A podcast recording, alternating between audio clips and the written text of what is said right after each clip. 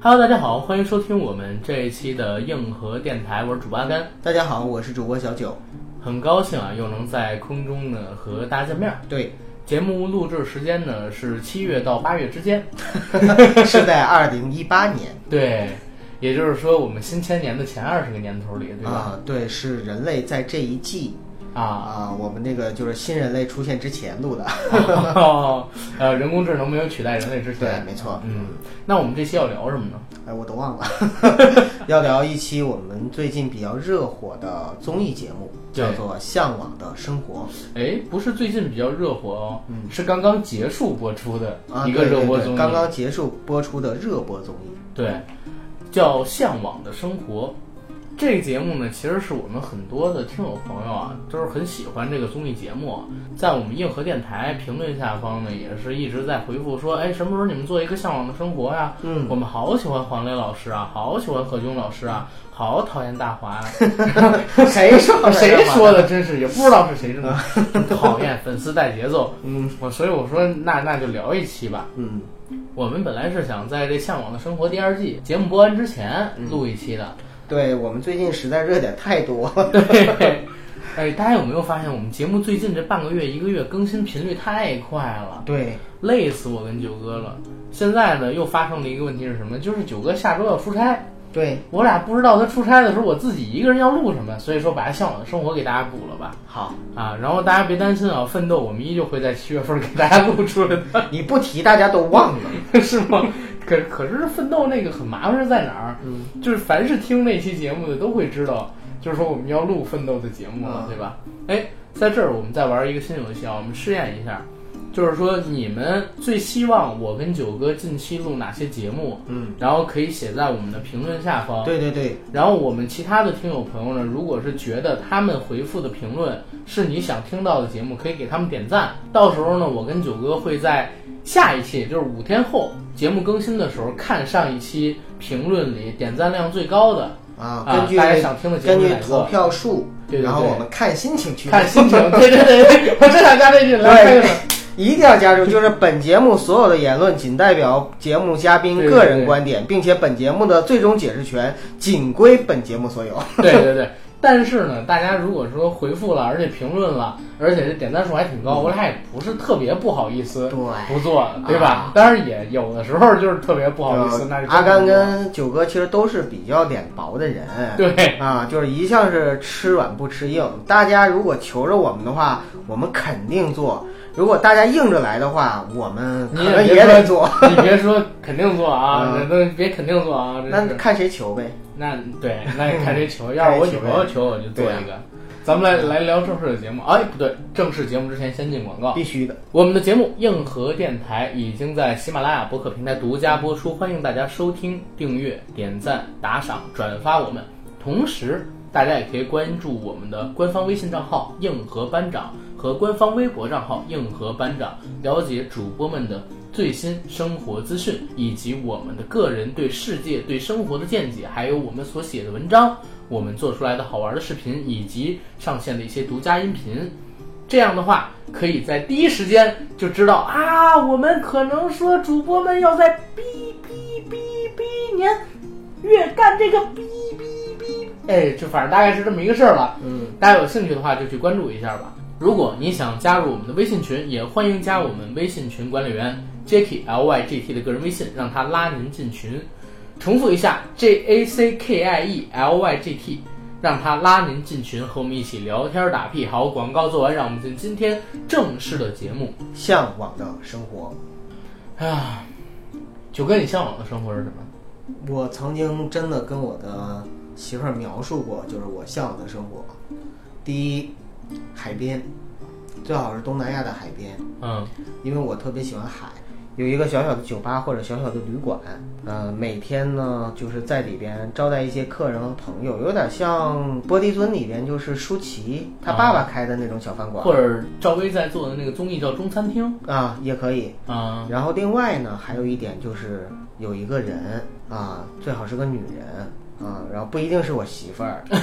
啊，就是每天可以给我挠背挠背，不是不是干别的事儿。九九哥其实有两个爱好，啊一个是海边捡贝壳，一个是让别人给我挠背。 为什么你的爱好都不是我觉得咱正常男人的爱好 呢？呃这正常男人的爱好我也有，我是说就是自己的特殊的爱好，啊，就是除了这俩爱好是吧， 不是除了那些爱好以外，这俩爱好啊。哦嗯嗯因为这两个爱好确实是一个在海边捡贝壳的时候，是我心灵最宁静的时候，嗯我能真正沉下心来，什么都不想，是我解压的一个非常好的方式。嗯然后呢，别人给我挠背的时候，也是真的我特别享受的，就是肉体的一种快感嗯啊，这种快感不带有任何色情的意味啊，就是真的很舒服。嗯，明白。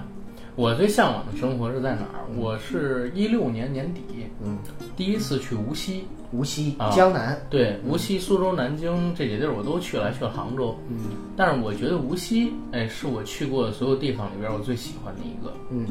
为什么？因为我去的时候是十一月份多，哎呦，南京好冷啊。然后去苏州，苏州好冷啊无。锡不冷吗？无锡也很冷，但是比较让我开心的是哪儿？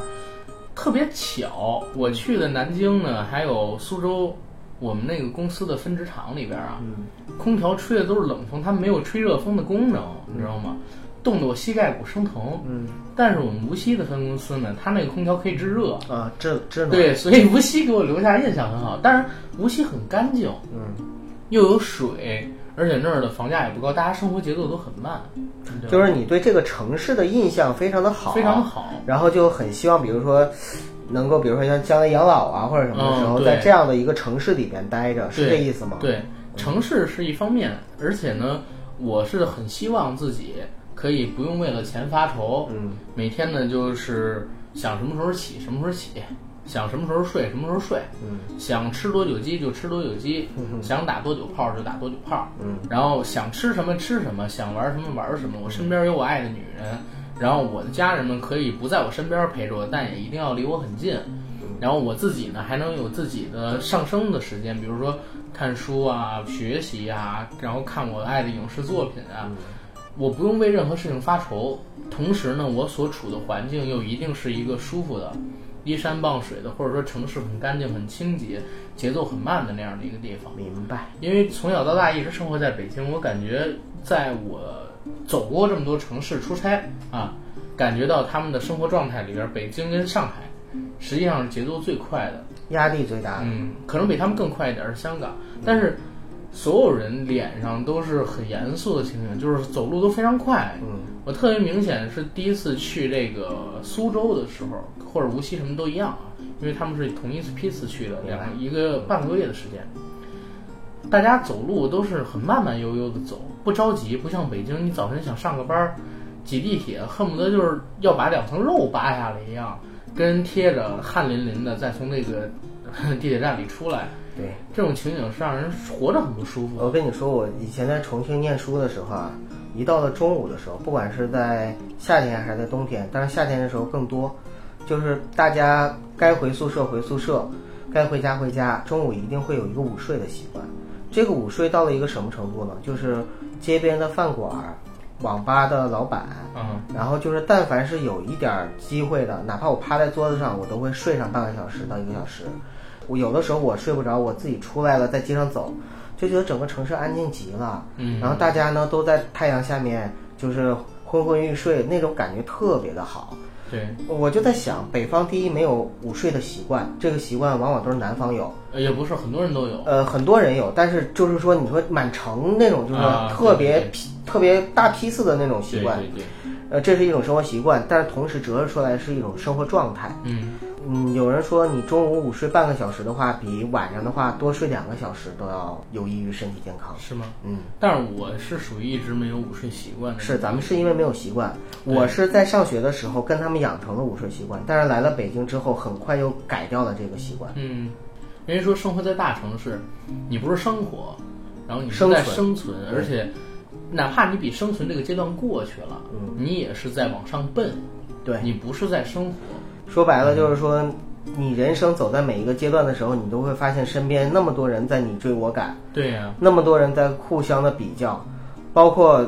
你有孩子了之后，那那个你为孩子去奔的这些东西，你的父母上有老下有小，这个时候你会发现太累了。对， 当然，我这个有点就是负能量我了。有点负能量了，嗯但是也确实是这样啊。对，今天我们节目的群友王老师给我发了一个图片，嗯，那个图片是怎么说的？说不让孩子输在起跑线上，这句话到底是不是个伪命题？然后下面知乎上面的答案是这句话本身没有错，嗯，但是不让孩子输在起跑线上，并不是说要逼死孩子，而是真正的孩子的起跑线是你自己。就是当有了孩子之后，你要拼命的去奔跑，拼命的去努力，给孩子创造一个更好的条件，对对对对你才是孩子的起跑线。对对对，嗯是这个样子的。但是你说的跟《向往的生活》这个，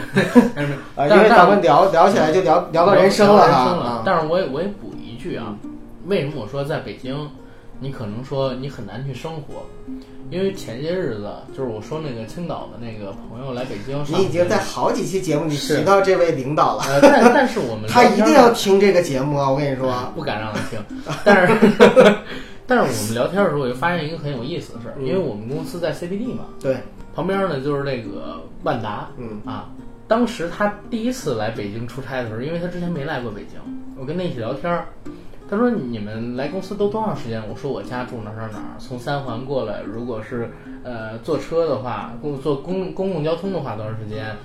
骑车或者说开车的话又是多长时间？都跟他聊一聊。他说这么远。你知道吗？在我们青岛，可能说超过半小时步行不能到的公司，我们就不考虑了。很多城市的人都都是这样这样，不只是青岛。我跟你然说，后你，但是你听我说，但是你听我说逗的是什么？嗯逗的是什么？就是他说，哎，那你们为什么不选择就是跟那个你女朋友租那万达后边那房子呀？ 你你笑什么？没什么，我我就是 突然之间觉得可笑。我当时也在笑，然后我们几个同事，你知道吗？就是同样北京的同事也在笑。嗯你跟他说，我说我要租得起对面那个，我就不在这儿上班我就真的我就不在这儿上班，因为我算了算，我们对面那小区，呃，便宜一点的六七千块钱倒是也能租得起，你知道吗？那得啥样的房子呀？对， 但是就很很很次房，对啊呀、啊然后好一点的基本上都一万四五，嗯然后我说我要租那么一个，我靠我我还干不干别的了，对不对？然后 但是他他一听完之后，他整个人蒙圈了，你知道吗？他说你这边儿这个房价快赶上我们家那边一平米的房价了。我说青岛有那么便宜吗？他说青岛前两年还这么便宜，现在可能贵一点了，但是也不会贵太多。把我反正惊着了。然后你再看最近，最近我现在不是想十月份跟我女朋友出去住吗？我也得考虑租房的问题，不，因为我们要享受二人世界。是的，但是你在北京的话，它是一个特别大的城市，它在互联网行业肯定是在西边、北边、中关村那边。，对，我呢肯定是在东三因环这边，为金融圈嘛，对，那你中间的话，你就得抉择，但是你稍微选一个中心地带点儿的房子，然后，呃，一室一厅的，怎么着也得个六七千、七八千，还是一样，就是你可以付，但是你付完了之后，你生活水平会下降，不你舒会服。发现生活成本一下就压力就起来了。嗯，对，因为我现在我不用付任何的房租，我每个月花下的钱该投资投资，该玩玩，该存存。嗯，但是这个出了之后，相当于一一年多个十万块钱花费，而且而且咱们可能还要做录音室嗯这块儿的设计，可能确实还是要考虑一下到底要不要租在一个比较近环里的一个地方，比如说三环、四环这样的地方，还是去五环住。这个跟高低没关系，嗯就是其实生活成本这个问题，在大城市一定是比小城市对高很多的。你知道吗？我给你说一个真实例子，嗯你相信？呃，就我认识的朋友里边儿有五六个人，每天上下班时长超过四小时我有啥不相信的？啊！我来北京的前八年，住在南苑机场那边，我是每天上班下班加起来就是四个小时。我这几个朋友啊，他是住在燕郊，嗯，他们来东三环上班儿，就是坐车可能坐到那个大北窑。他那个还算幸福，你知道为什么啊吗？虽然看着很远，时间很长，但是一般来说他们那班车都是有座的。啊，对对，但是下午真的很恐怖啊！我看到他们排那个，但是你知道吗？就是我认识这五六个人，都是年年薪最起码是六七十万、五六十万。就昨天跟咱们一起看电影那谁那嗯那我知道大知道哥，他就是在那边住了得有四五年了。你那时候都买房在在那买的，啊对呀、但但是也赚了。他想换一个，比如说通州的房子，结果发现就房价一年比一年贵， 有点不好追，你知道吗？确实就是啊一般来说啊，只有越搬越远，对你真的想就是往城里越来越近搬，那绝对是你事业上有一个非常大的突破才行。关键是怎么着？他开始是想买一室一厅，嗯，有了第一个孩子就想买两室一厅啊，，不够住了嘛。然后爸妈又过了，因为他是山西人，嗯就想买这个更大一点的，结果。没发发现自己人口增长的这个速度 啊，这个远远跟房大于价增长的速度是， 你知道吗？这是很吓人的一个事就是情。人口增长速度远远的高于自己的收入增长水平，啊对对对然后呢对对，房价增长速度又远远高于咱们的人口增长速度。对，而且你想想啊，他这个孩子上一年幼儿园就花几十万出去，嗯，哎上好的幼儿园，哎，这个我是特别认同的，嗯因为前两天的时候，我刚听了一堂于丹的公开课，在北师大，嗯，然后它里边讲的一个观点我非常认可，就是说基础教育其实才是最重要的教育，对而基础教育最好的就是从幼儿园开始抓起。对。但是咱们咱们就不要聊这个，咱们还是聊向往的对啊，生活我吧。们聊向往的生活，怎么突然之间变成了我们现在这种窘迫的现实生窘活迫？的现实生活呃。，当然了，就是从这一点出发，我们才有向往的生活。，嗯对，反正我是觉得啊，我觉得如果是让我选的话，在北京最起码让我月入十万，才算是能过上我想过的，也也可能也做不到， 但反正能贴近我想过的那种生活。嗯，因为确实是这样。你说月入十万，就是证明你还在干活儿。而且你说月入本身就是一个打工仔心态，因为对人家都是年薪，甚哎但至是年薪的话，你换到月还是得这么说呀。不就是年薪，有些甚至都不是年薪，人就是一个项目一笔钱，比如我投资个电影挣个几亿，哎，你你财务自由的定义是多少，九哥？至少一千万一千万就可以。啊，至少一千您是万。说除了房子以外的，就是可动用资金？呃不，其实房子这一块真的不像你想象的那么夸张，因为我不一定非要在北京置业，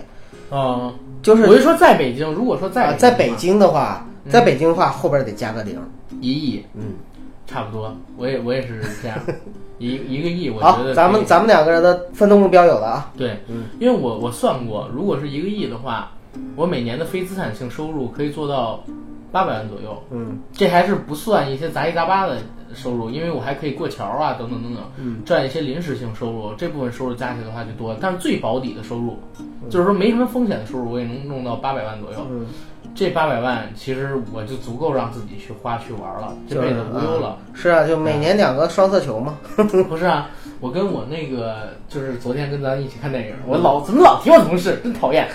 那那大哥，我们一四年的时候吵过架，嗯因为什么吵架？我第一次买那个双色球，嗯那回的那个中奖池已经累积到一个多亿了，嗯，我俩当时是畅想，有了这一个多亿之后怎么花，对我俩吵起来你了给。我讲过。对，他是想什么呢？就是呃，先买房，嗯然后拿什么钱做什么投资，嗯把父母怎么安置，这是怎么怎么安置，各种资产配置对了啊各种资产配置。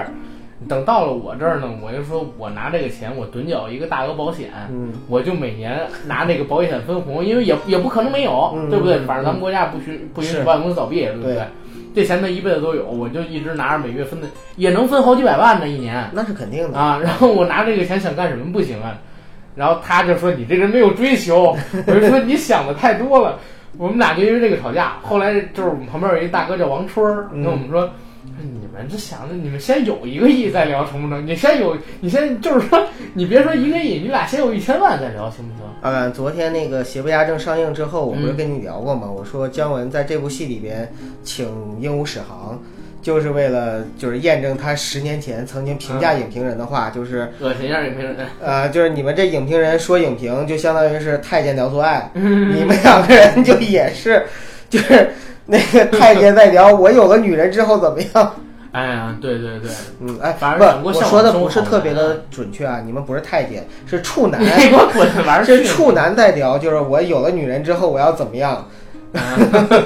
好吧，嗯，反正想过向往的生活真的好难、啊。对对对，所以看到这个综艺之后会很喜欢。你很感慨是吗？我挺欢阿甘，我跟你说，当你很爱看这个综艺节目的时候，有一点你要注意了，嗯，就是你已经开始要步入中年了。我我还没到二十五周岁呢，我怎么就不如啊，就是心态上已经有了，因为这个综艺节目里边，你看，无论是何炅也好，黄磊也好啊，就是他们给人的感觉其实就是中年人特别向往的一种生活方式和生活状态。嗯随心所欲，不自我约束。对，既有这个能力，同时又有一定的条件能够达成自己的心愿。对我前两天看了一个报价单，嗯，就是他们演出这个《向往生活》的报价，就是都挺低的，他俩没报多少，就是说黄伟才收几百万加分红，呃，然后反而何炅呢呃何炅收的稍微高一点儿，嗯但是也没太多。呃，大华什么的跟他差不多，因为人是赚名，而且咖位小一点，就是他的明星卡司费用很少的。啊，然后黄磊的想法就是，我来这儿就是来玩儿休息休息，嗯因为可能录几条啊，跟拍工作电影啊、电视剧，最近两年被骂的很 惨，平 平衡一下嘛，对不对？嗯我觉得这个综艺就是看下来，它很不像现在是这个市面上边儿真人秀，慢综艺。是慢综艺，最近慢综艺这个概念很火，像是那个韩国李孝利民宿嗯，也挺火嘛，就是可能一个镜头固定机位摆在那儿，拍李孝利睡觉、做瑜伽，哎这配有着点说像话直播，你知道吗？对，有点像直嗯播，但是就这种这种感觉，让人才觉得真正生活化。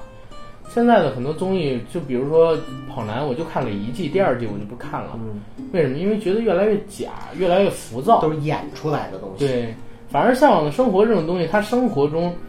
诞生出来的这种笑点啊，嗯，或者说是每个嘉宾自己身上产生的喜点跟幽默，这种没有太多设计，肯定也是有设计的。这种笑反而是让人觉得舒服的。这就是专业演员。当你请对他的时候，其实他本身也知道在哪些地方、哪些点能够，就是对这个节目有帮助。哎，我得制止住你对这个陈赫、邓超他们的人身攻 击啊！人家怎么就不是专业演员了？啊不，我没说他们不是呀，啊我是说这个慢慢综艺节目之所以好看，其实还是有这方面原因。对，你想一想，如果你找的是一帮素人来去做这个节目，第一，我们先不说收视率哈，就是比如嗯说有多少人是奔着明星去看的，那你说会不会就大家看的时候会看得很乏味呢？我觉得可能会有这样的情况，但是可能也没有咱们想的那么夸张。嗯，因为是这个样因子为，现在全民娱乐娱对乐直全民播娱时代乐啊嘛，，嗯对素人的话，只要你找那种带点的也可以啊。哎，说到这儿，大概我想到了一个以前的综艺节目，就是我特别希望能看到第二季，但是它就没有第二季。什么？呀？就是以前江苏卫视有一个叫《牵手爱青春》的这样的一个节目，没听过，没听过吧几几？年我跟人特别冷，但是它几几是年的应该是三四年前我看的了。啊，就是《牵手爱青春》是一个什么节目呢？呃，请几对儿普通人。嗯，啊，就是普通的素人。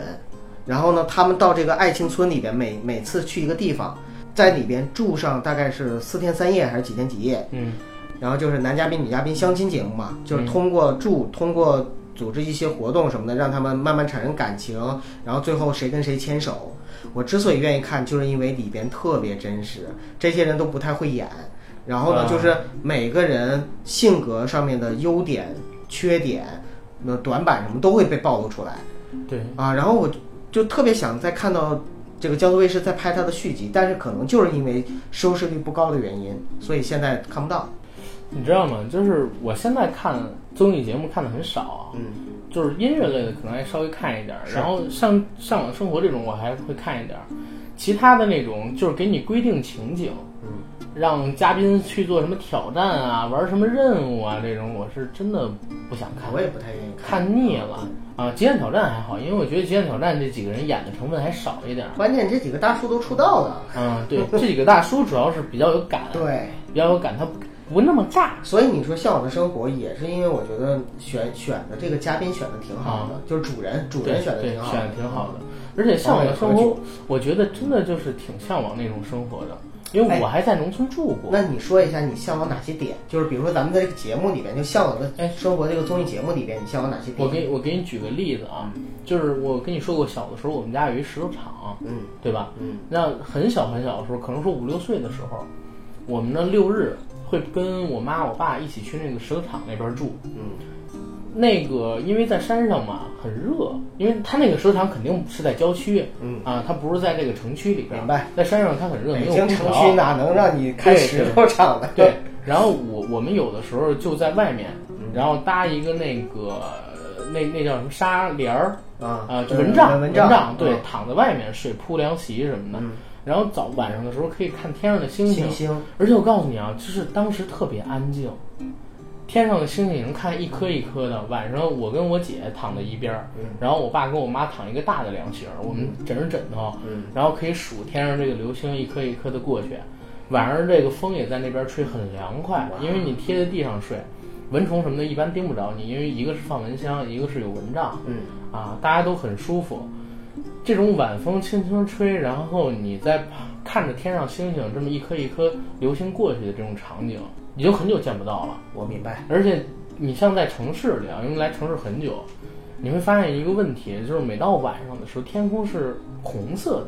不是那种黑色。而且有光污染，对，就是光污染啊，就是你根本看不见星星的本来的样子。对，而且你想想，在当时那种情景下，非常的安静啊，就是整个晚上什么都没。你你经历过这样的情景吗？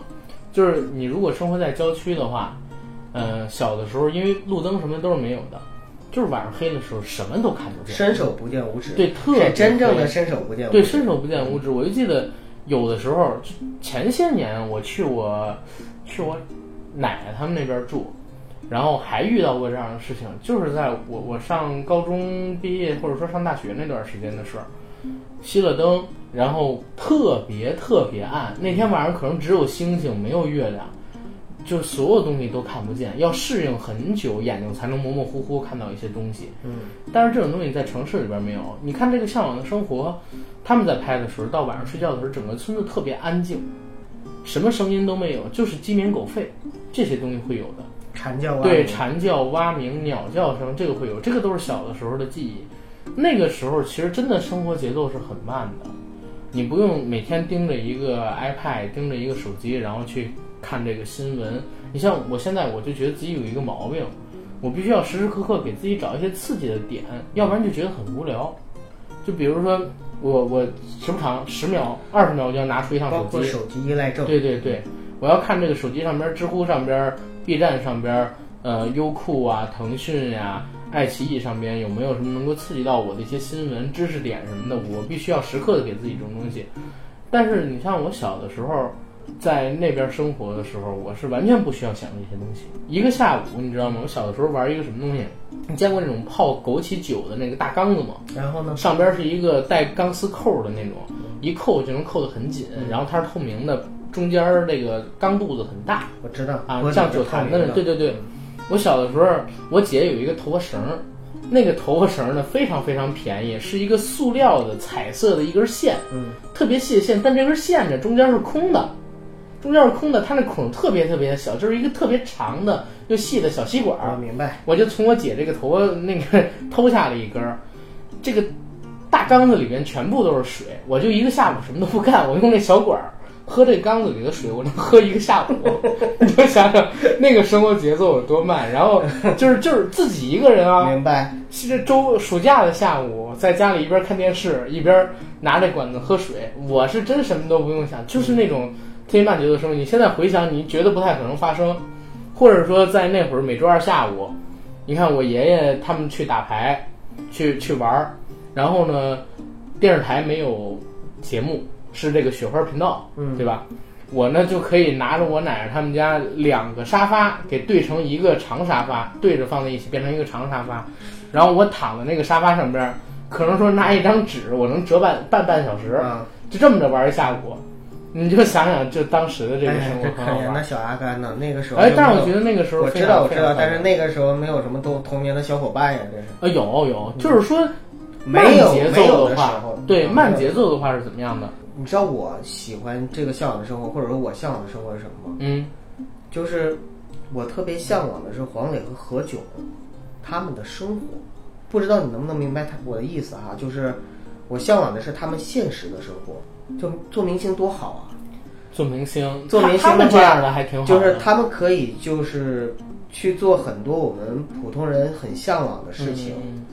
然后呢，并且人家在做这些事情的时候，可能我们是要花钱去体验，人家是挣着挣着钱钱就把去这体个验体验了。对，然后呢，他们在做很多事情的时候，你看着非常的从容，非常淡定，展现自己才华。为什么？因为他们知道他们做这 个东西的时候，有人会给剪出好的那对个，然后又有钱挣，然后如果你说我就是一个农民山居在那里面，可能他就不会那么淡定了。对对，因为人其实你说什么是幸福，就是在玩儿的时候，或者说无忧无虑的玩儿，或者说你有保底的时候，对，就是他知道他的保底，我不是这样的生活，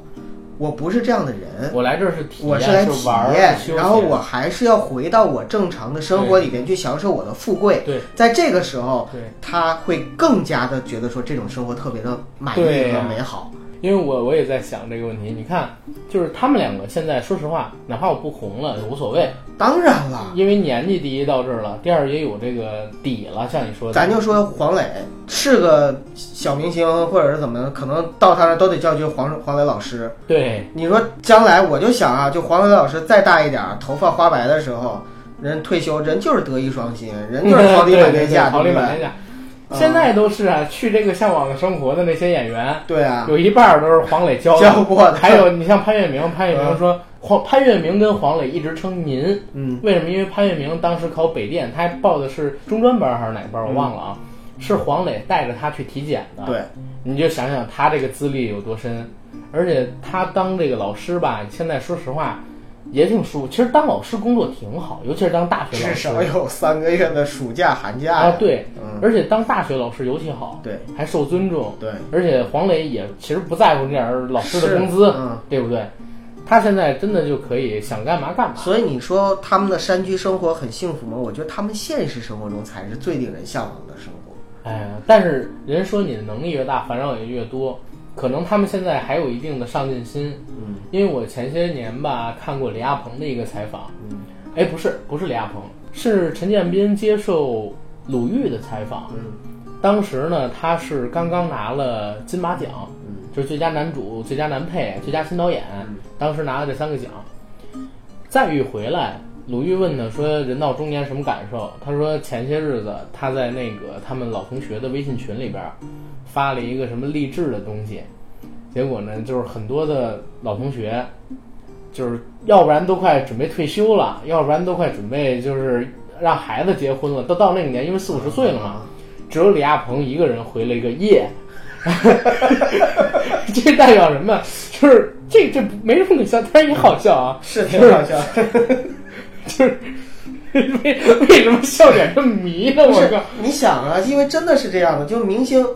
几明星跟普通人一起，比如参加中学同学会什么的哈，你会发现可能都两代人的感觉了，对真的是这样。就是因为鲁豫就是接着说，他说也对，呃，感觉会差别很大，因为像你们这个年龄的人，一般来讲都已经人到中年或者中年很久了，收年以后了，甚对至甚至就是不是已经退休，就是考虑退休。那没有，他们才四十多岁，四十多岁可不就是要考虑退休了？你以为九哥还有几年奔头？我跟你说，六十多岁不太退没有休没有吗？，啊四十多岁的时候，你必须要为自己的养老生活去做考虑了。没有人是真的到五十多岁才是想自己老了怎么样。我现在都没想过自己哦老了你再过几年就快 是是吗？好吧，好 吧，然后然后你就想啊，就是 只有李亚鹏会了一个 耶，就是他还想努力往上去奔一奔，嗯对，但是其他人很多都考虑退休，或者考虑儿子女儿他们要怎么去忙自己生活包的事括儿，马上都要结婚了，对呀什么的，对。所以就感觉这个差距真的很大。所以你看黄磊他们虽然可能到四五十岁，可能这个争强好胜的心思下来一些，但肯定还是有的，嗯还是想获取一些更大的成就，要不然他也不至于顶这么多骂，拍《麻烦家族》跟《深夜食堂》， 对不对？嗯，啊，反正但是这个向往的生活，我觉得是让他回勇的一个东西。嗯，我倒是觉得呀，其实像何炅、黄磊，嗯、当然徐峥不算啊，黄渤也不算，因为他们两个人，我觉得在那个还有更大的追求。对影视方面还会有更大追求，但是其他的一些明星，就我真的觉得他们更适合，就是说以后就拍点这综艺挺好的。 你也不能这么说嘛，综艺太多了，影视剧作品倒退也不行，你想啊，不何能文炅，化开倒车。啊何炅真的是太吸粉了，在对综艺上，但是如果对对他对对对 对，你说得对，何炅千万别。何老师真的就我觉得就踏踏实实做综艺做得特别好，你看情商要情商有情商，然后要人气有人气，就是没有演技，就真的哎呀没法说， 对，没法说。但但是，呃，他做综艺是真的挺好，是因为毕竟主持功底在这儿嘛。情商也够啊，所以我非常喜欢他在综艺上面啊，我最印象深的这个《向往的生活》里边，就是不管谁来，嗯何老师都是笑脸相迎，而且跟人都很熟。嗯包括熟跟不熟的人，好马上都能变熟。至少好像都上过他的节目。对，而且他还都愿意提携一下别人，嗯就是一有点什么好事儿的时候，这期不管谁在，只要他在，有一个好事儿下来，他立刻会提别人。对，尤其反正是你提一些新人对来上的上这节目的话，其实可能比黄磊啊、何炅啊、嗯是要更多的曝光度、知名度，包括对咖位、机位对等等对等等。这个时候他们就愿意去让，对，嗯而且你看那个有一期，就是你你如何了解何老师，他人缘儿真好，嗯，就是佟丽娅打电话那一期，说她是新疆嗯人，新疆人那黄磊出来之后，说是新疆人女明星，那不用想了，不是古力娜扎就是迪丽热 巴，或者是佟丽娅，嗯然后就大家都说这三个名字的时候，何老师突然说还有麦迪娜嗯嗯啊、就是说他他对这个他是知道的，嗯，然后但是麦迪娜他要不提，我是绝对想不起来，是的非常，开大家的就一个明对，星，没错，这真的就是说明何炅他非常体贴新人。嗯，会做人嘛，对还是会，因为我感觉在娱乐圈混，你包括说做咱们这行，做到最后就是拼人品，啊、拼口碑。你要是人真的很难接触的话，我后边是举步维艰，何止是这行啊，任何事儿都是。就是或者说做人吧，做人你真的人品好的话，你会发现，越到老的时候，可能越吃香对，越顺吧。对你别说吃香，就是至少你的生活你会发现会很顺。对，但是如果你真的你你就想天天战天斗地的与人为敌的，你想想这个世界哪有那么多人惯着你啊？又不对对又不都是你爹妈，对不对？对，反正我觉得挺好的这个综艺节目，而且这一季吧，其实说实话，我是真的不是特别的喜欢那个刘宪华，大华，对，因为但我不是说他人有问题啊，因为可能真的就是在国外生活的原因，对，他的这个说话跟一些做事儿的风格跟咱们中国人的这个传统文化可能是不太搭，嗯，而且他的这个笑点很迷，明白吗？明白。等到了第二季加了这个鹏鹏之后啊，哎，我觉得挺好的，你是说鹏鹏一对比，觉得刘建华好了吗？不是鹏鹏好，鹏鹏好啊，因为我跟鹏鹏是同龄人，他做的很多举动是我会做的，哎，你知道我对哪期印象特别深吗？不知道哪期，嗯，就是黄渤他们和王迅他们来做《一说好戏》的那场戏里边，我之所以印象深，是因为大家都在忙着做菜，嗯有什么活儿就干什么活儿嘛。嗯，呃，然后说有个女嘉宾要过来，那个女嘉宾要过来好像是 baby，然后好像是那个大华非常迷 baby 吧，对，啊，然后就是听到的时候特别开心。首先第一点，我就觉得他还是一个大男孩儿，就是大孩子。为什嗯么？因为其他人都在干活的时候，他没什么眼力劲儿，他也不会想着说对我对去帮谁干活儿。但是呢，他特别开心在哪儿呢？就是听到贝贝要来之后，他就开始去弄他的那个小提琴，然后就开始就是想就是就拉一些那个思念的歌曲。然后那个时候，我就突然觉得其实他挺率真的，你知道是吗？挺率真的。然后关键还有一点什么？然后王迅在旁边看着，看着说：“哎，这个东西，然后看着挺好嘛，挺好玩儿。”完就跟那个大华聊说说：“哎，我以前小时候还学过。”然后大华说：“那你来一段，来一段。”当时我就想王迅肯定要推脱，结果没想到王迅拿起来之后拉了。其实不是说人王迅没本事，对 吧？王迅他就还是是有有才本华事、的有才华啊，只是因为他可能就是，一个是他的脸不是主角脸，嗯，有点像咱们那期聊廖凡的那个问题。是的，嗯还有一个呢是时运，或者说就是真正的那种大运跟天赋欠缺一些。对，他有成为一个好艺人的潜质，但是说你像黄渤那样的，嗯，特别突出的他是没有的。我看到那个时候，我就在感慨，我说你要看一个人啊，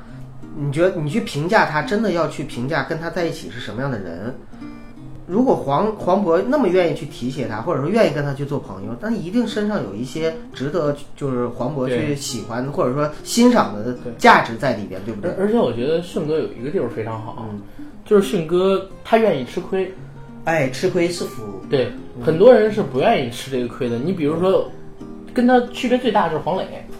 黄磊是真的不愿意吃亏的那种人。怎么说呢？这个还是出有身点傲，我觉得是出身，对，嗯就是真的是就是长期养成的这样的一种出身造成的心理慰藉。心理他俩嗯对就是我们可以这么说，他俩甚至阶级都是不是同一个阶级？两个极端，你不觉得吗？你看黄磊是知识分子家庭，对然后年少成名，对，一出来就是巅峰啊没！错，他一出来就是夜半歌声，边走边唱，嗯对嗯就是命命若琴弦那个。然后还有什么《霸王别姬》里边他也演了，对，就唱很多歌还有是我想我是海，就非常脍炙人口的歌曲，非常脍炙人口的歌曲。然后自他自己导的第一部戏应该是《天一生水》，嗯，或者是《似水流年》，我忘了，应该是《天一生水》，也是评分高的吓人，八点多分儿。电视剧啊，国产电视剧啊，我靠，你想想。然后他从影视剧、呃电影不火的时候转的电视剧，立刻又火遍大江南北，什么《橘子红了》《似水年华》，对嗯什么人间对人间四月天什么乱七八糟的东西。但是王迅是直到拍《疯狂的石头对，》，才稍微有那么一点点、一点点的甚至名气我们可能都不知道他在拍《疯狂石头》之前他已经混了多久，对还当过兵，拼拼搏和挣扎了多久。对他还从这个文工团当了大概说是八年还是几年的兵，练了很久很久。我觉得一般当过兵、有过军旅生涯的人，性格上边还都是能够吃苦，然后能够吃一些亏的人。嗯因为在军队里边跟在外边确实是是不太的一样不。一样，然后这是黄渤他们那期，然后说到我自己最喜欢的那期啊，我自己最喜欢那期是赵宝刚赵宝跟宋丹丹他们来那个，宋长英，对，得叫长英是吧？来这个节目就不能叫宋丹丹老师，就叫宋丹丹了，得叫宋长英嗯，啊。然后跟他儿子巴图那期，那期我觉得很生活，因为宋丹丹在我看来，她就是一个很随性的人，她是真的可嗯他是能很直性子的对人，对对，他不太那么会想按照剧本去演，但是《演员的诞生》可能也打了我的脸。但是在这个节目里边，我觉得他挺随性的，啊，他跟这边聊天啊，聊很多，最起码第一季吃豆角吃坏肚子那个，我觉得肯定不是装的演的，对吧？呃，最起码在这个节目里边，他跟巴图还有赵宝刚那段，让我真的看到了有点像一家三口的感觉。就是真正对，就是可能我们在这个节目里边能够看到一些我们以前在其屏他幕上综看艺里边就看到的高高在上的那种很离我们很远的明星，他真实的一个生活对状态。对，但但是是明星也是人，嗯明星也有人，普通人的喜怒哀乐、家长里短这些东西真的是有的。九哥，我跟你这么说啊，就是参加《向往的生活》的嘉宾有很多，对吧？嗯我喜欢的呢，全部都是四十岁以上的那些明 星。哎，真的就是嗯你刚才说到你喜欢鹏鹏，鹏鹏不那不个同龄人，我说的这个，就是说表现还不错啊然后鹏鹏可能说是会做我那样事儿，就是说他请来的这些嘉宾里边儿，年轻的那种，我还真的就没那么喜欢。是不是年轻的还是你会看到偶像包袱在里边？有偶像包袱，一我喜欢的是哪个呢？一个是年纪大一些的明星，他会展现自己很生活的地方。嗯嗯再有一个呢，请的刘国梁跟那个武大靖，嗯，他们几个体育明星，我觉得也挺好，因为他本身就是也不装，综艺感没有那个对呃对对就很素人影视明星那么强。对就很素人那种。你就像当时跟武大靖一起去那那谁的，也是一世界冠军，我忘了叫啥嗯了。那小哥我印象很好。当时呢是聊到自己这个喜讯嘛，一个是透露自己有一个谈了好几年的女朋友，然后说今年的多少多少号他们要举行婚礼，嗯说完这个之后，说你不准备公布第三个好消息吗？何老师拿着打岔嘛，那就是下个礼拜就去参加《爸爸去哪儿》吧。然后，然后，然后那个那个女人，哎呦，脸就是一下儿就红的不行，呃一，下子就红的不行。然后他们那些笑点也都迷之尴尬，就尴尬在哪儿？比如说你们想吃什么呀？不是每一个人都得点菜吗？嗯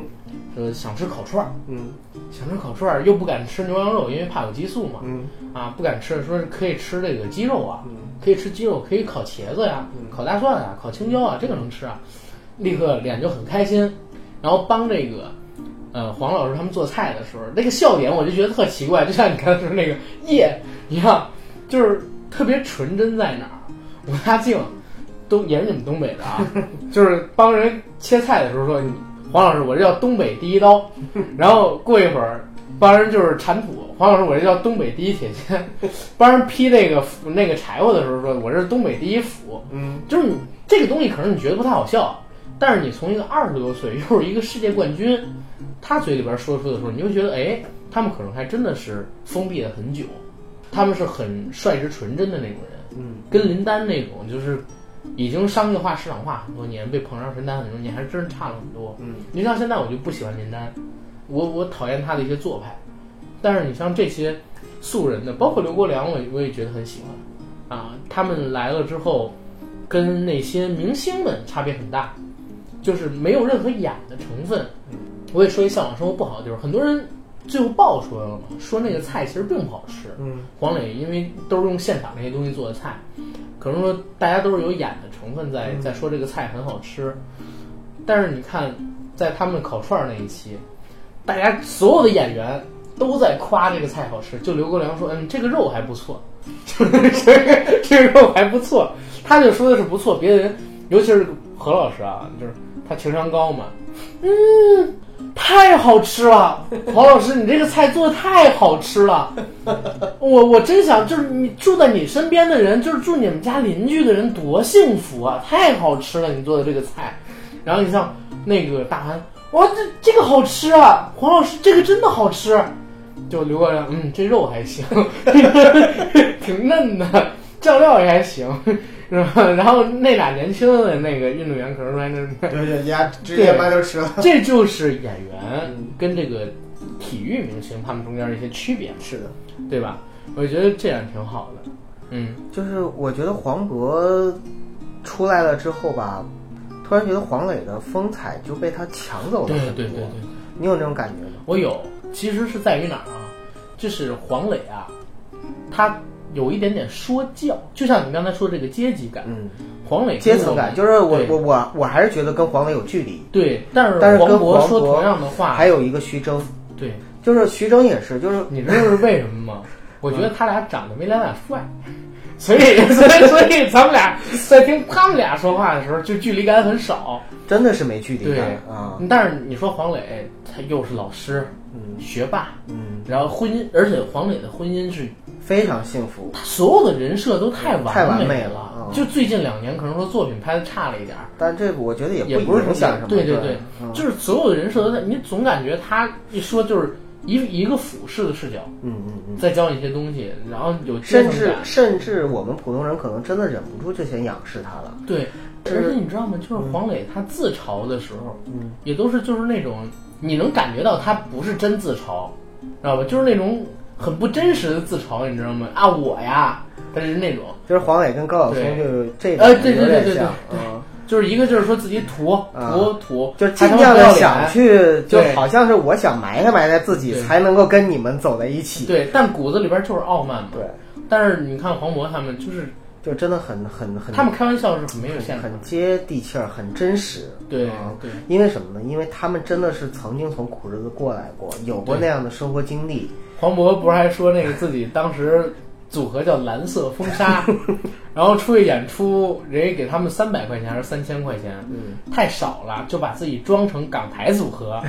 所以在那《心花怒放》里边，他有这么一句嘛：“从今天开始，我同你认定也。”从今天开始，我跟你恩断义绝。我学的可能不像，对，但是他学挺好。为什么他会说粤语？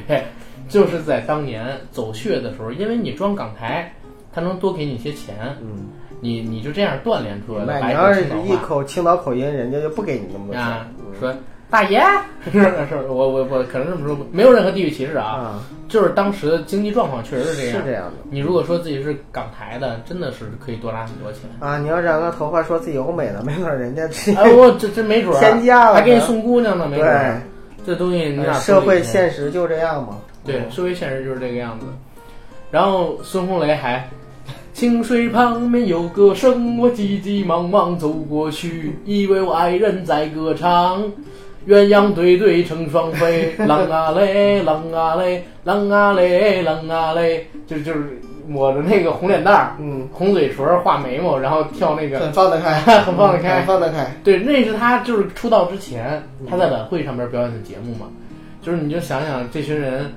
其实跟黄磊真的两种境遇。倒是，你现在之所以这样去看，或者说他们之所以这样开心的去展现自己的过往，正是因为他们现在功成名就了，嗯啊，对就像衣锦还乡了之后那种感觉一样，对，对吧？但是有的过往就是有人真的不愿意提，那是一定的呀、啊包括他们提的，也只是他们愿意提愿的意过往。提的可能谁没有一段心酸的血泪史，或者说有一段永远都不想再提起来的啊往对，事？就像郭德纲当狗一样，让人关在橱窗里边被欣赏，还有很多女明星，那个那个好歹没被拍下来 呀，包括男明星，那个也没被拍下来呀。嗯但是你看郭德纲那个，就是他对，被扔在一个橱窗里边，摆在那个城市嗯最繁华的街道上四十八个小时，让人参观，然后因为玻璃还是隔音的，他也听不见别人跟他说什么，他也别人也听不见他跟别人说什么，就一直当一个动物，当猴子当狗一样的。后来这段历史是老郭在任何综艺里边都没有提及过的，这题如果真有人不识抬举去提，他绝对会翻脸。绝对翻脸。那会儿你想想生活得困难到什么地步，而且他能当时接受这样的那啥，这其实算他的也不能算污点，但其实也算污点。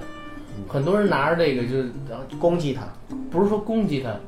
可恶心怜他，可怜他，总之因是为伤我跟害你他说吧，，就这种东西，你你可怜我，就是一种伤就害，是一种伤害对我，啊，就是就是这样嘛。你比如说现在突然有人说阿甘，还还真找不到什么攻击我的 点， 说阿甘，你阿甘，你变了，对呀，你阿甘你变了对对对对，对你变了，你变了。这是我跟九哥昨天的一个段子， 我真是找不到什么攻击我自己是的点是，的能有什么点，对不对不？是关键，人也没有必要攻击你啊。咱们对现在又不像人家似的，我感觉我没什么东西不能说的，啊，九哥你变了，棒！ 我跟九哥昨天聊，就是说，如果啊，嗯想让那个历史记住你，对你要做什么事儿呢？对因为我们两个昨天聊了很多的演员、明星、导演、电影，对，因为昨天我们刚看完《邪不压正》，然后对有很多的想法在对对一对起碰撞。然后我们聊到了说，我现在真的不希望成龙大哥再拍 再拍再拍烂片儿了，嗯我真的希望他接受完我跟九哥的采访之后就息影。嗯，就是好好的激流勇享受一退下晚年生活，对对多好啊！对对对啊，但是然后我们俩就聊到，只是聊到啊，没有任何， 就是纯粹对好玩对对儿。纯粹就是瞎掰。啊，对，说如果想让人记住你怎么办？就是在采访完成龙大哥之后，我说九哥，你去剪这个节目，啊，然后我掏出一把枪，我跟成龙大哥说：“大哥，你知道吗？你变了，你不要再拍烂片儿。”然后一枪梆，把成龙大哥，咔然后我再自己自杀。这样的话，历史会永远记住我。嗯，成龙也被封神了，我也被封神了。 你被对不封对神了，对，然后你就被就永像远的那个钉在了历史的耻辱柱上。就像约翰列侬那个歌迷一样，那个歌迷走过去就是说你变了，他就是说你变了嘛，然后梆梆梆给人开几枪给弄死了，然后自己又自杀了，我靠！你看这就离咱们刚才说的向往的生活又很远了。我们这期本来就是一个飞的主题啊，嗯就是向往的生活这个东西，我觉得啊，我们每一个听众心中都会有一个向往的生活，甚至可以这么说，嗯，如果我们的听众朋友在我们的节目下方留言的话，一百条留言里可能只有一条到两条说我现在过的就是我向往的生 活。我觉得都一百条里边都没有一条，唉，因为真的，我们每一个人，大家现在可能都没有在自己最向往的生活的状态里面。我真的遇到过一些朋友，就是我跟他聊起来的时候，他会说他对现在的生活很满意，然后他很喜欢自己现在生活状态，会有会有会有很少。很少，真的很少。年纪多大？有有跟我差不多年纪的，也有比我大的，嗯，是吗？比我小的很少。当然了，我说的是成年人啊，未成年人现在根本就没有这个想法。啊，很多未成哎年，人。但是我想到到一个，段子啊，甘，昨天我刚看到的，说啊，呃，有一天晚上，呃，爸爸呢在那边看着电视，妈妈在那边织着毛衣，然后女儿五年级的女儿在那写着作业，一家吃完饭之后就是特别温馨的一个画面。这个时候，爸爸感叹了一句：“哎，要时光能够永远静止在这一刻该多好啊！”这个时候，女儿抬头说：“让你一辈子天天写五年级作业试试。”哎，但是你刚才说这个情景让我想到了一本书里边的情景，嗯，就是杨绛先生的《我们仨》。我们仨，啊，那本书里边有提到，就是钱钟书老师他在写《围城》的时候，嗯然后杨老师呢他在织毛衣，嗯因为有一个书房嘛，他在书房里写书，他在外边织毛衣，然后他们两个的女儿就在外面，嗯，可能说玩儿啊，或者说写作业啊，啥，就那个情景其实特别好。我最渴望的生活就是我跟我的女朋友，我们两个人去我刚才说的那个城市明，白，然后我可以做我任何想做的事，我看电影，或者说我写自己想写的文章，然后包括咱俩一边录节目，他在一边就干自己的事，确实挺，好最。理想的状态并不是两个人天天做在一起做一件事儿，而是两个人嗯各哪干件各事的，儿啊？就就共同做一件事儿 嘛。而是两个人就即使是各干各的，嗯但是仍然呢就是非常的温馨。对，你看黄磊就说过他现在的生活状态怎么样，说呃自己现在在家里，他经常会写剧本儿，嗯或者说写一些这个理念啊、文字性的东西，书啊之类的，或者看书。那孙俪呢，他们家就是经常会做家务，嗯，或者说做完家务的闲暇时间呢，他有照顾孩子之后的时间，他还看电视。孙俪，嗯孙俪看电视，然后他在写书、写剧本儿，然后多多在照顾妹哦妹，然后多多呢照顾妹妹弄，他可能写完作业，他们一家人谁都不跟谁说话，但是呢，就是知道你都在。大家互相又不打扰，那种感觉就是最我觉重得要特的幸就是福。一家人齐齐整整，对对对，真的对是对这样。啊，整整齐齐，啊整整齐齐一家人整整齐齐，被安排的明明白 白，对吧？哎呀，向往的生活嗯其离实咱我们太现远在了。我现在虽然说没有过上孝的生活，但是我的生活状态里有幸福的状态。就比如说像每天晚上的时候，其实我最享受的一刻是什么时候？嗯就是听着硬核回电家台睡觉的那没有种，没 有，回家坐在沙发上，就是很多工作上是该忙完忙完了，然后呢打开手机，跟阿甘一起，跟朋友一起吃着鸡，嗯，然后呢，我旁边呢就是我媳妇儿坐在那儿呢，看着她自己的小抖音。然后我们家两只猫呢就躺在我们的旁边睡着，或者在追逐玩闹着。我觉得那一刻其实是一个非常非常幸福的状嗯，态。是幸福感是很强的。而且你知道，有的时候人的幸福来自于两方面，一方面是向往，另一方面是回味。就是当有一天我们没有了这种生活，我们在回味的时候，我们会觉得说那个时候的生活该多美好。就像刚才你回味你你们小的时候，对，但是有可能啊，我们就是再过个五年一回味，哎，最开心的时候可能就是咱们电台现在还很小，嗯呃，咱们在这个职场里边录节目的时候，六日也没有人，很安静，嗯，啊，然后这连条狗都没 有，有有嗯狗其实就烦了，嗯哎它就叫了。我们就很也没什么负担，也没什么心理压力，也就有，但是可能那会儿更对大很。小，对，现在很小。然后那个时候我们回味起来的时候，可能我们已经非常大的压力了，这都是有可能的。对，对对都是有可能的。嗯，总之吧，希望大家可以过向往的生活吧。希望每个人都能够找到自己的一个幸福的状态，在对人生中，对，咱们这期到底聊了什么啊？这不很好吗？就是跟着我们的听友朋友们一起去回味和展望一下，到底什么是幸福？幸福才是一个人真正的向往的生活。嗯，好，你这个回答我给满分 儿。那最后一个事儿啊，就是大家可以加我们的微信公众号嗯， “硬核班长”，然后今天节目可以到这儿了吧？好，再见。好，谢谢大家。